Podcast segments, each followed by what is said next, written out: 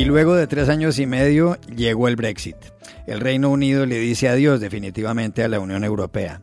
Uno de los apóstoles británicos de la causa, el líder del partido del Brexit, Nigel Farage, expuso hace pocas horas su sentir en el Parlamento Europeo.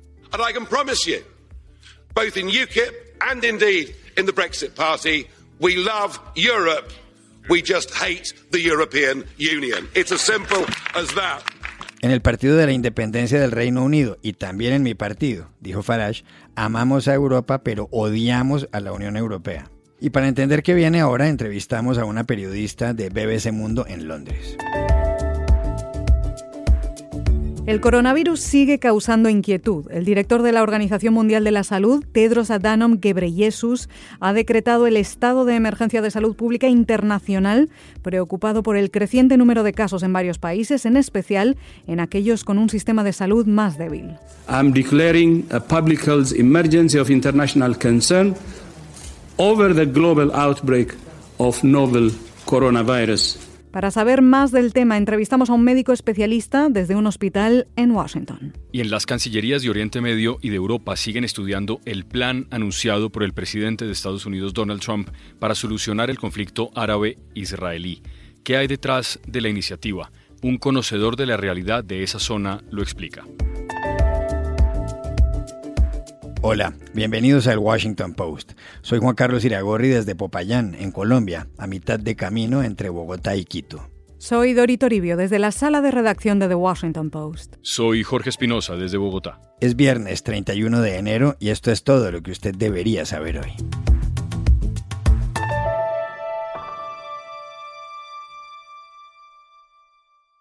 A partir de este 1 de febrero, el Reino Unido dejará de formar parte de la Unión Europea más de tres años después del referéndum de junio de 2016, en el que el 51,9% de la población británica votó a favor de salir de la Unión y el 48,1% en contra, el Brexit se hace realidad.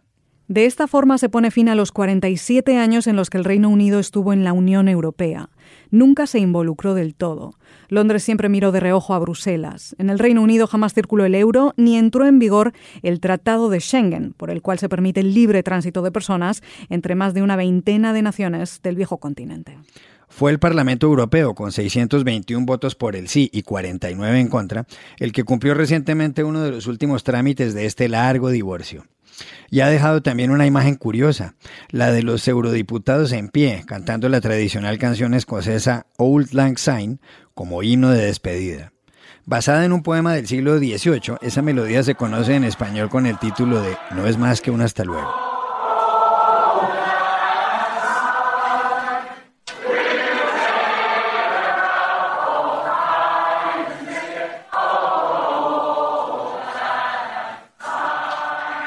El primer ministro británico Boris Johnson, que en diciembre ganó las elecciones por mayoría absoluta, con lo cual logró un aval indiscutible para el Brexit y una victoria rotunda para el Partido Conservador, dice que ahora los ciudadanos son libres para decidir su propio rumbo y retomar el control de su dinero, sus leyes, sus fronteras y su comercio. On the 31st, we will be out of the EU, free to chart our own course as a sovereign nation, taking back control of our money, our laws, our borders and our trade.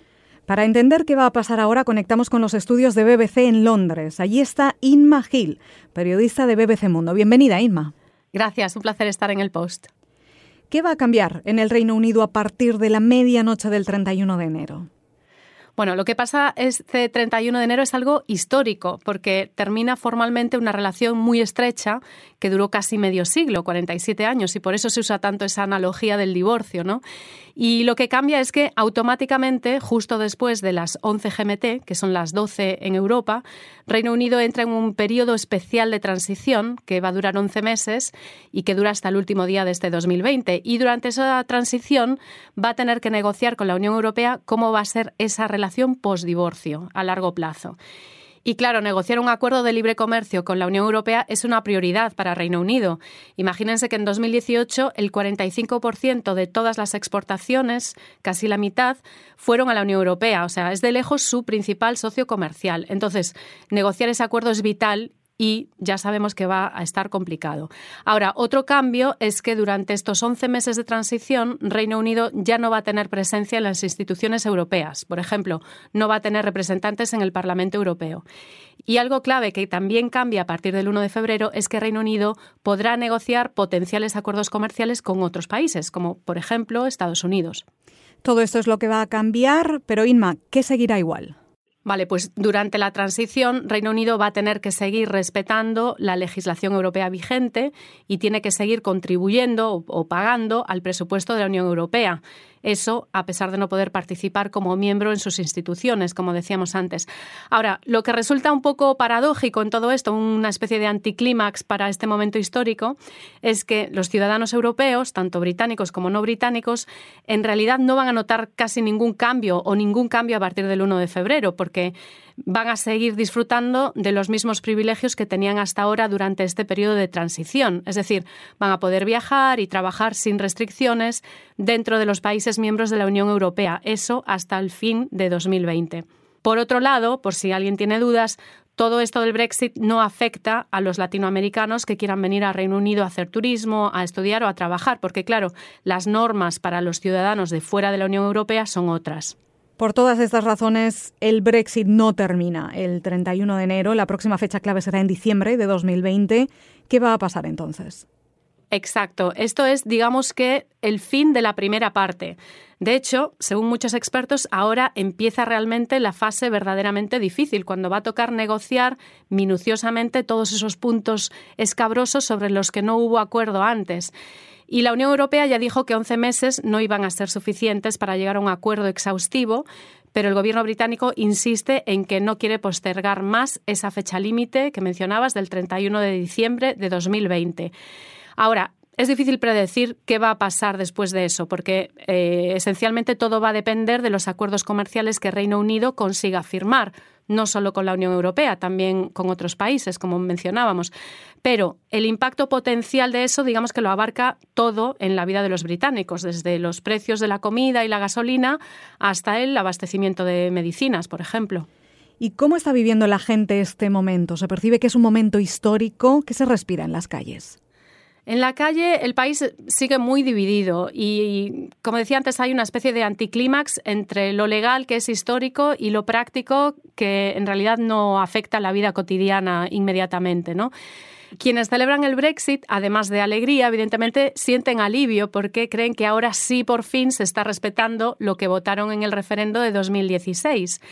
Y claro, del otro lado del debate hay mucha tristeza porque hay que pensar que hasta hace apenas dos meses muchos todavía tenían la esperanza de que el Brexit se pudiera, digamos, de alguna manera eh, evitar, ¿no? También es cierto, claro, que llevamos años de incertidumbre hablando constantemente del Brexit y también hay mucho hartazgo con este tema. Y mucha gente espera que la salida oficial de la Unión Europea dé paso a la aceptación y que el país de alguna manera se vuelva a unir para conseguir por lo menos el mejor acuerdo posible con Europa. Ahora, este tema va a seguir dando muchísimo de qué hablar eh, en el próximo año y en BBC Mundo, en nuestra página web, pues hay muchísima más información y análisis que cubren todos estos ángulos distintos relacionados con el Brexit y también con la región de América Latina. Inma, además en el equipo de BBC Mundo habéis preparado varios vídeos explicativos sobre este tema y lo que vamos a hacer es dejar el enlace en la descripción de este podcast para que todo el mundo pueda consultarlos. Muchas gracias Inma Gil por estar con nosotros aquí en el post. Muchas gracias por invitarnos.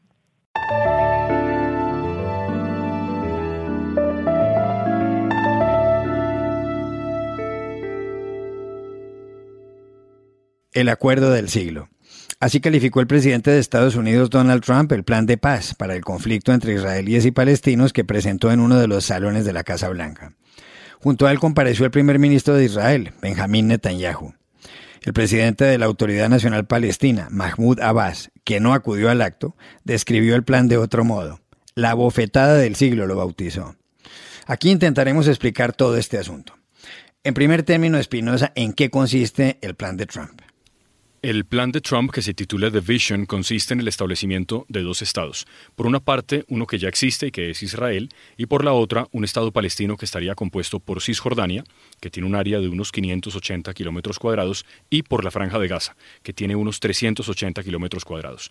Como ambas zonas están separadas, se construirían túneles o puentes para cruzar territorio israelí. Paralelamente, el plan obligaría a Israel a que suspenda durante cuatro años la construcción de asentamientos. Ahora, la iniciativa reconoce a Jerusalén como capital única e indivisible de Israel y permite a los palestinos, como compensación, instalar la sede de sus instituciones en la periferia de Jerusalén Este que está compuesta por poblaciones cisjordanas que Israel anexionó a Jerusalén en 1980 y que actualmente están separadas por un muro después de la segunda intifada. Y hay también, como con Corea del Norte, un factor económico, una promesa económica, inyectar 50 mil millones de dólares durante 10 años en territorios palestinos, que Jared Kushner, el yerno de Trump y asesor principal para estos asuntos, cree es el mayor incentivo presentado a Palestina y a los países árabes vecinos para que acepten este plan. Gracias, Espinosa. Y con el objeto de comprender el futuro de este plan, tenemos desde Madrid a Haizam Amira Fernández, investigador principal de Mediterráneo y Mundo Árabe del Real Instituto Elcano, que según la Universidad de Pensilvania en Estados Unidos es uno de los 10 tanques de pensamiento más destacados de Europa. Señora Amira Fernández, gracias por estar con nosotros. Hola, ¿qué tal? Un placer. ¿Qué opina del plan de Trump? El plan eh, presentado mano a mano por el dúo Trump y Netanyahu eh, no está hecho para que sea aceptado por los palestinos. Eh, no se trata de un plan diseñado para funcionar si entendemos que un plan de paz lo que busca es facilitar una paz justa y duradera a cualquier conflicto. desde el momento en el que no hay una parte implicada en el conflicto que se tenga en cuenta y que esté presente, pues no se puede hablar de plan de paz. Eh, se pretende con este llamado acuerdo del siglo imponer hechos consumados de forma unilateral y de forma muy sesgada a favor de una de las partes, pero dándole una apariencia de, eh, entre comillas, un plan de paz. Eh, es evidente que es un plan diseñado por los dirigentes israelíes, sobre todo el partido de Likud y del actual primer ministro Netanyahu, pero que ha sido hecho público por el presidente Trump y, sorprendentemente, también por el propio Netanyahu. Entre sus objetivos, eh, pues claramente está, eh, por un lado, distraer la atención de los problemas que tienen los dos líderes, en el caso de Netanyahu con la justicia por las acusaciones de corrupción, en el caso de Trump por el proceso de impeachment eh, en, el Senado, y también movilizar a sus votantes, porque es año electoral. En Israel hay elecciones en marzo, en Estados Unidos en noviembre, y, buscan la reelección ambos líderes. intentan imponer la anexión israelí de los asentamientos en territorios palestinos y del Valle del Jordán, eh, facilitar de esa forma un control permanente de Israel sobre Cisjordania eh, y luego también crear la impresión de que no hay socios palestinos que quieran la paz y de esta forma pues culpar a los palestinos de la ausencia de esa paz también se busca acabar con eh, la ilusión de los dos estados o de la fórmula de territorios a cambio de paz. eso sin sumar la cuestión de los negocios y en este caso también de los negocios familiares directamente. Gracias a Isama Mira Fernández desde Madrid. Pero Espinosa, ¿cuál es el origen? ¿Cuál es el origen? ¿Cuál es la causa del conflicto árabe-israelí a partir de esas resoluciones de las Naciones Unidas a finales de los años 40?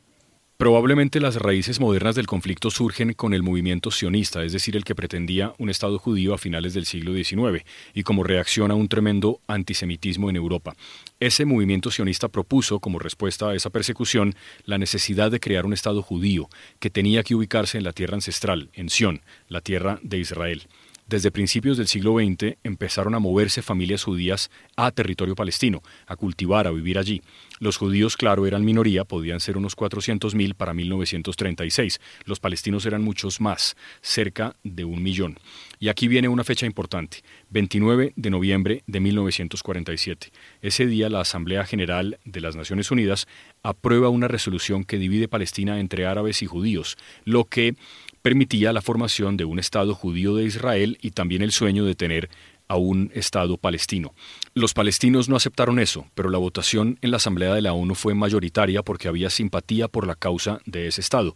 No podemos olvidar que acababa de ocurrir el genocidio en la Segunda Guerra Mundial, el Holocausto, la Shoah. Meses después, en mayo del 48, los líderes judíos formaron el Estado de Israel. Y al otro día, los árabes invaden Israel. Vino la primera guerra árabe-israelí, en la que Israel derrotó a sus enemigos. Sería la primera guerra de muchas. En el 67 se produjo la Guerra de los Seis Días, en la que Israel ganó todavía más territorio, altos del Golán, el Sinaí, y Palestina perdió más territorio. Israel eventualmente devuelve el Sinaí tras una negociación con Egipto. Ahora hay dos territorios palestinos, Cisjordania, que incluye Jerusalén Oriental, así como otras ciudades palestinas, Ramallah, Belén y la Franja de Gaza. Y Jerusalén, finalmente, es reclamada como capital tanto por palestinos como por israelíes. Gracias, Espinosa. La Organización Mundial de la Salud acaba de declarar la emergencia internacional de salud pública ante la expansión del coronavirus. Es la sexta vez en la historia que este organismo toma una decisión de esa magnitud. La última fue en 2009 por la gripe A. Ya hay más de 7.000 casos confirmados de coronavirus, un mal que ha dejado ya 170 muertos. El número de afectados se ha multiplicado por 13 en la última semana. El epicentro de este síndrome que afecta las vías respiratorias ha sido de la ciudad de Wuhan, en China, pero se han encontrado enfermos en 18 países más y se han confirmado casos de contagio persona a persona en Alemania, Estados Unidos y el Japón, sin que los que sufren la enfermedad hubieran viajado a la China. Rusia ha cerrado sus 4.200 kilómetros de frontera terrestre con el gigante asiático. Aerolíneas como British Airways o Iberia han cancelado sus vuelos al país. Y en Italia, un crucero con más de 6.000 personas a bordo quedó bloqueado durante horas en el puerto sin desembarcar. Saludamos ahora al doctor Elmer Huerta, especialista en salud pública del Hospital Central de Washington, D.C. Doctor, muchas gracias por estar con nosotros. ¿Qué implicaciones tiene el hecho de que se hayan producido estos primeros casos de contagio entre personas en varios países del mundo, entre ellos aquí en Estados Unidos?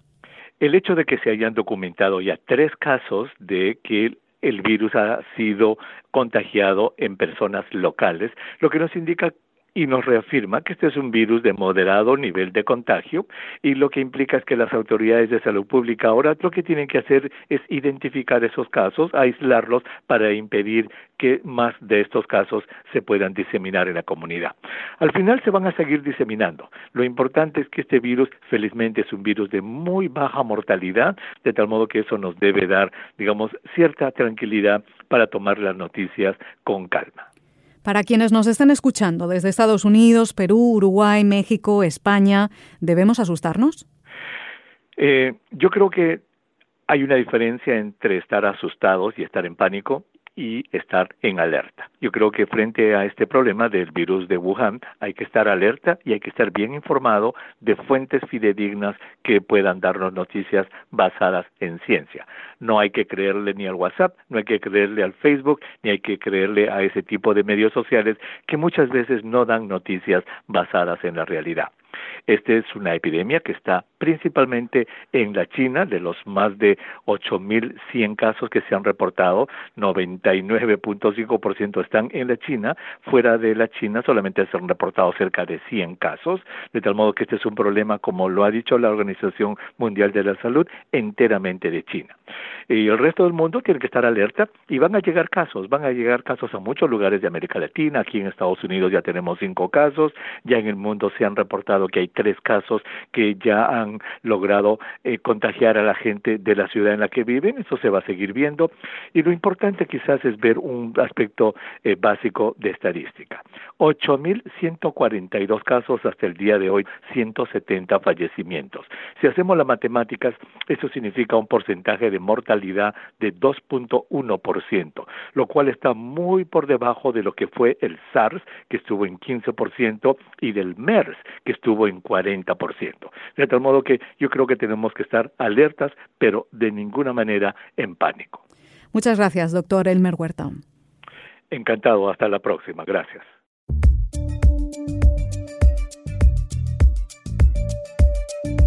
Y estas son otras cosas que usted también debería saber hoy. Tras la captura en Venezuela de la excongresista colombiana Aida Merlano, que se había protagonizado una fuga cinematográfica en Bogotá, donde estaba condenada a 15 años de cárcel por compra de votos, el presidente venezolano Nicolás Maduro hizo una propuesta singular. Le dijo a su colega colombiano Iván Duque que los dos países deberían restablecer relaciones consulares. Duque le contestó de inmediato. Señaló que Maduro se hace ahora la mansa paloma, cuando fue él quien expulsó a los cónsules colombianos. Y Maduro le respondió, y así sin parar. El juicio político al presidente de Estados Unidos, Donald Trump, entra en una fase decisiva. El Senado votará en las próximas horas si convoca a nuevos testigos. Entre los nombres que se han puesto sobre la mesa están el ex asesor de Seguridad Nacional, John Bolton, y el ex vicepresidente estadounidense, Joe Biden. La oposición demócrata insiste en que testifiquen personas del entorno cercano a Trump, mientras que los líderes republicanos apuestan por un juicio rápido. También la Casa Blanca rechaza que haya más testimonios y advierte que esto podría desencadenar una larga batalla en los tribunales. El presidente de Brasil, Jair Bolsonaro, ha nombrado como secretaria especial de Cultura a la conocida actriz de televisión Regina Duarte. La actriz, que ha trabajado con la cadena Globo, se hizo famosa a mediados de los años 80 por un papel en la telenovela Roque Santeiro. Duarte reemplaza a Roberto Alvim, que fue desvinculado del gobierno luego de que copiara en un comunicado oficial trozos de un texto de Joseph Goebbels, el cerebro de la propaganda nazi en tiempos de Adolfo Hitler. Mucha gente se pregunta ahora si Regina Duarte fumará la pipa de la paz con un sector del mundo de la actuación. Y aquí termina nuestro episodio de hoy, de El Guapo, como nos llaman algunos. Suscríbanse a nuestro podcast en nuestro sitio web, elwashingtonpost.com, y síganos en nuestra cuenta de Twitter, arroba el post. Hasta la próxima.